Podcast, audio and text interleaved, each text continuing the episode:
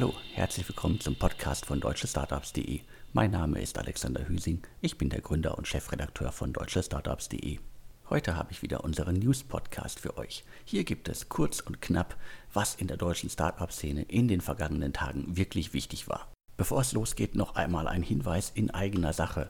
Gerade ist der fünfte Startup-Radar, unser Pitch-Podcast, erschienen. Die fünfte Ausgabe ist eine ganz besondere Ausgabe, weil es geht diesmal nur um Startups aus Münster.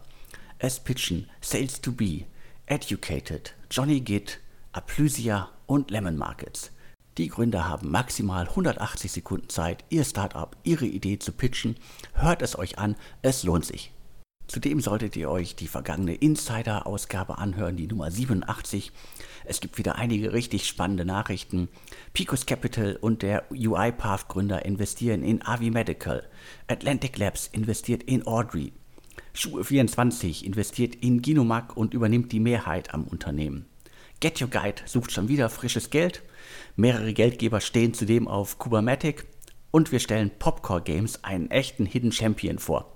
Zudem redet sich Sven Schmidt noch ein wenig in Rage. Es geht um Homeoffice per Gesetz. Und jetzt geht es ohne weitere Umschweife los mit den Nachrichten der vergangenen Tage. Los geht es mit einigen Insolvenzen, die noch niemand bekannt gegeben hat, die noch nicht veröffentlicht worden sind. Ja, wir kommen jetzt scheinbar in den Insolvenzherbst. Das Insolvenzrecht war ja durch Corona in den vergangenen Monaten ausgehebelt. Jetzt scheinen wir aber in die heiße Phase zu kommen. Einige Unternehmen haben die Corona-Krise offensichtlich nicht gut überstanden.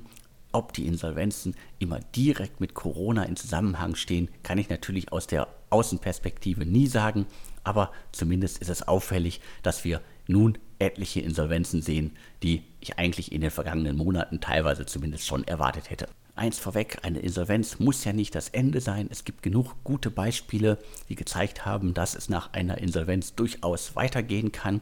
Man muss halt nur hoffen und ein richtiges Konzept vorlegen. Insolvent ist unter anderem Almondia. Das ist ein Planungstool und ein Konfigurator für Häuslebauer. Also eigentlich ein richtig heißes Thema, ein vernünftiges PropTech-Thema, leider jetzt insolvent.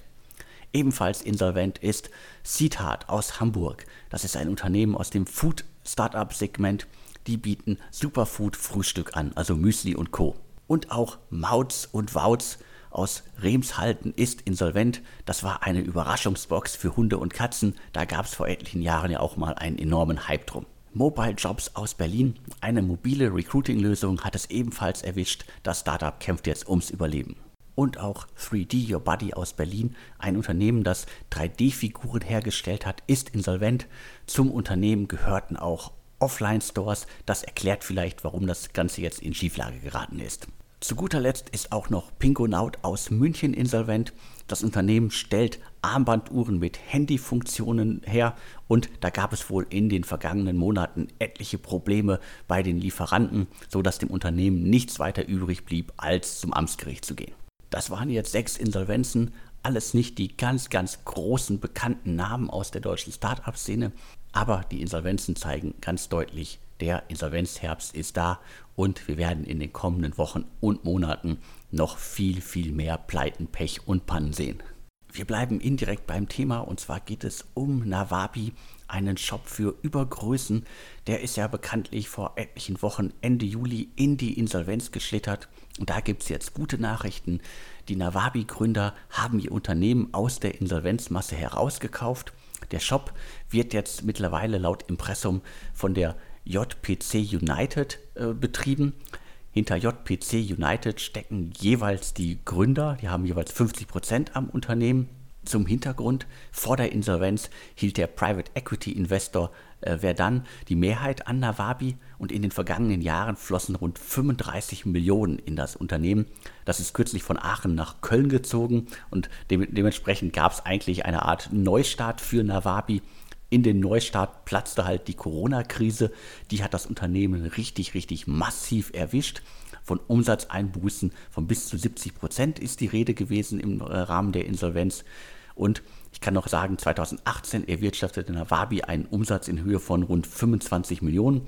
Das waren plus 15 mehr als im Vorjahr. Neuere Zahlen habe ich leider nicht. Aber der Jahresfehlbetrag lag auch 2018 immer noch bei 5,1 Millionen. Nawabi war somit eins der Startups, die sehr lange unterwegs waren, die sehr viel Geld bekommen haben, die aber trotzdem nicht den großen Sprung nach oben geschafft haben. Zudem musste Nawabi durch Corona auch im Gegensatz zu vielen anderen E-Commerce-Startups richtig leiden. Dementsprechend blieb damals auch nichts anderes übrig als der Weg zum Amtsgericht, als die Insolvenz. Aber nun können die Gründer zeigen, dass sie es ohne Investoren vielleicht deutlich besser schaffen.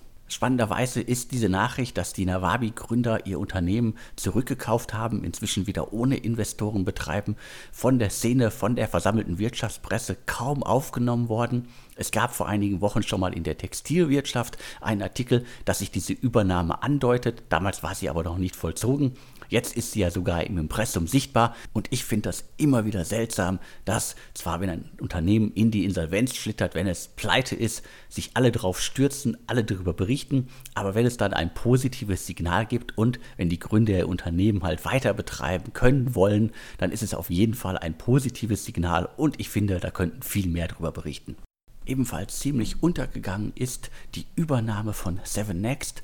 Das Private Equity Unternehmen Oakley Capital hat Seven Next gerade übernommen. Zuletzt gehörte Seven Next zu Cross Atlantic. Das ist Sascha van Holt, der früher bei Seven Ventures war, sich dann mit Cross Atlantic und Kapital aus den USA quasi selbstständig gemacht hat und einen Teil des Portfolios von Seven Ventures mitgenommen hat. Der hat Seven Next jetzt die vergangenen Jahre betrieben und übergibt das Unternehmen nun an Oakley Capital.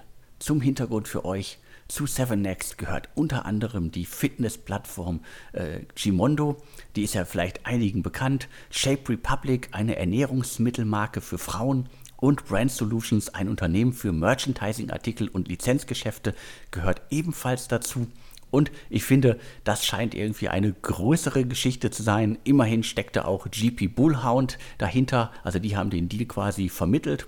Dementsprechend deutet das alles für mich nach einer recht großen üppigen Übernahme an und Oakley Capital ist vielleicht dem einen oder anderen auch bekannt.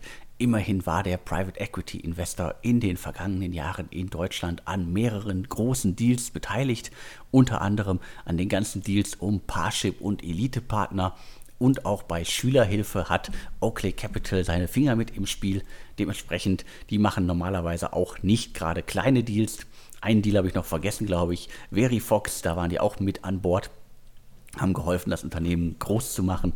Dementsprechend, da gibt es etliche Hinweise darauf, dass dieser Deal deutlich mehr Aufmerksamkeit verdient hat. Weiter geht's mit einer weiteren spannenden Übernahme. Der Waldorfer Softwarekonzern SAP hat gerade den österreichischen Marketing-Technologieanbieter Emasis übernommen. Das Unternehmen, das im Jahr 2000 gegründet worden ist, liefert zwar keine Umsatz- oder Gewinnzahlen, aber die hatten zuletzt 800 Mitarbeiter an 13 Standorten, große Kunden wie Puma, Sky und Bugatti und die Private Equity Gesellschaft Vector Capital investierte vor fünf Jahren 33 Millionen US-Dollar in das Unternehmen. Dementsprechend deutet auch dieser Deal, über den es zwar sehr, sehr viele Berichte gab, die aber alle diese Private Equity Komponente niemals erwähnt haben, oder zumindest habe ich keinen gesehen, der das erwähnt hat. Dementsprechend, das scheint auch ein großer Deal zu sein, weil man darf davon ausgehen, wenn schon vor fünf Jahren 33 Millionen in das Unternehmen geflossen sind und die sich wirklich scheinbar ja gut entwickelt haben, 800 Mitarbeiter deuten darauf hin, und nun SAP da das Ruder übernimmt, dann muss das definitiv auch ein Deal sein, der viel, viel größer ist, als alle denken. Jetzt habe ich noch drei Deals für euch, drei Investment News, die ihr auf jeden Fall mitbekommen haben solltet. Zuerst geht es nach Österreich, nach Wien. Bitpanda hat gerade unter anderem von Peter Thiel 52 Millionen US-Dollar eingesammelt. Über die Plattform können Nutzer insbesondere Bitcoins und Gold handeln. Das Fintech ist 2014 an den Start gegangen und hat nach eigenen Angaben mehr als 1,3 Millionen Nutzer. Dementsprechend scheint es eine große Nummer zu sein für Wien, für Österreich. 52 Millionen Dollar ist auf jeden Fall mal eine Ansage. Weiter geht es nach München zu Magazino. Der Hamburger Logistiker Jung Heinrich investiert zusammen mit der Europäischen Investitionsbank 21 Millionen Euro in Magazino. Das ist ein Robotik-Startup. Da war auch schon Zalando an Bord, wenn ich mich richtig erinnere. 2014 gegründet, Über 110 Mitarbeiter wirken für Magazino und man kann die am besten als einen Hersteller von Regal- und Kommissionsrobotern bezeichnen. Dementsprechend machte auch das Investment von Zalando damals Sinn. Nun kommt noch ein Logistiker hinzu. Dementsprechend scheint Magazino gut aufgestellt für die Zukunft zu sein. Jetzt schnell weiter zu D-Drone. Der Growth Investor TempoCap investierte gerade 12,1 Millionen US-Dollar in das Unternehmen. Das ist ein deutsch-amerikanisches Startup, dessen Wurzeln in Kassel liegen. Die entwickelt den sogenannten Drone Tracker, eine Softwareplattform zur Abwehr und zum Aufspüren von zivilen Drohnen. Also ein absolutes Trend, Hype, Megathema. Und es gab da schon etliche Investoren, die in den vergangenen Jahren schon viel Geld in das Unternehmen investiert haben. Jetzt kommt ein weiterer Growth Investor hinzu, 2014 gegründet. Und wie gesagt, die setzen auf Drohnenabwehr ursprünglich in Kassel gegründet, mittlerweile in den USA quasi beheimatet oder der Hauptsitz äh, liegt in den USA. Deswegen ein gutes Beispiel für Innovation aus Deutschland, die gut in den USA aufgehoben ist, weil da der Markt für solche Themen einfach viel größer ist. Jetzt aber direkt weiter zum nächsten Thema. Wir reden jetzt über das ganz große Geld. Es gibt in der Dachregion zwei neue Venture Capital Geber. Einmal in der Schweiz Swift Health Ventures. Dahinter steckt die Schweizer Krankenversicherung CSS. Es ist ein Fonds, der sich an Startups aus dem digitalen Gesundheitssegment richtet. Im Topf sind 50 Millionen ein Investment tätigte Swift Health Ventures bereits und zwar investierte das Unternehmen in Prignolia. Das ist ein Startup, die haben ein Messverfahren entwickelt zur besseren Abschätzung des Frühgeburtsrisikos und das zeigt sicherlich auch die Richtung, in die der neue Kapitalgeber gehen will. Also ein gutes Beispiel für einen neuen Fonds, der sich speziell an E-Health, an Startups aus dem Segment digitale Gesundheit richtet. Zudem legte der Essener Energieriese E.ON mit Future Energy Ventures einen weiteren neuen Kapitalgeber auf. Zielgruppe sind hier Energiestartups, in Topf sind 250 Millionen Euro. Future Energy Ventures ist dabei weltweit ausgerichtet. Die operativen Zentren sind in Deutschland, in Israel und in den USA und da halt im Silicon Valley. Damit bin ich auch schon fast durch. Jetzt noch ein Update zu Auto 1.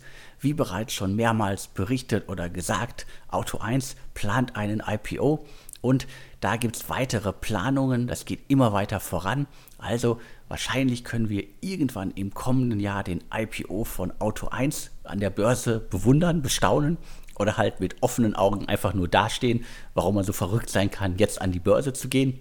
Im Zuge des Börsengangs tritt Hakan Kotsch, einer der Gründer von Auto 1, auch kürzer, beziehungsweise er tritt aus dem operativen Segment heraus und wechselt in den Aufsichtsrat. Das haben viele schon als eindeutiges Signal für den geplanten Börsengang gewertet. Ich bin gespannt, wie lange wir noch bis zum IPO warten müssen.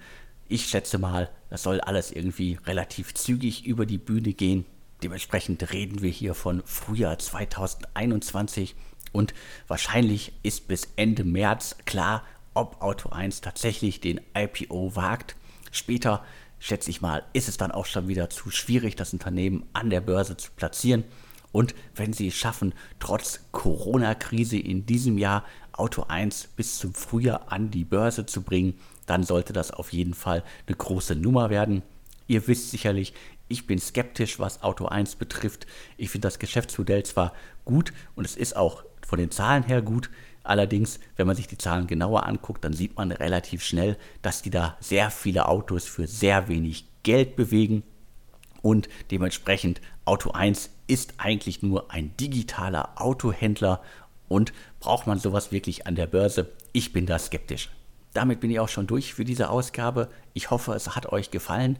Wenn ihr Anregungen oder Kritik habt, dann schreibt bitte an podcast.deutsche-startups.de und schreibt uns auch, wenn ihr heiße Hintergrundinfos zu bestimmten Unternehmen, Startups, Grown-ups, zu Investoren habt, auch ebenfalls an podcast.deutsche-startups.de. Und jetzt bleibt mir nur noch zu sagen und tschüss.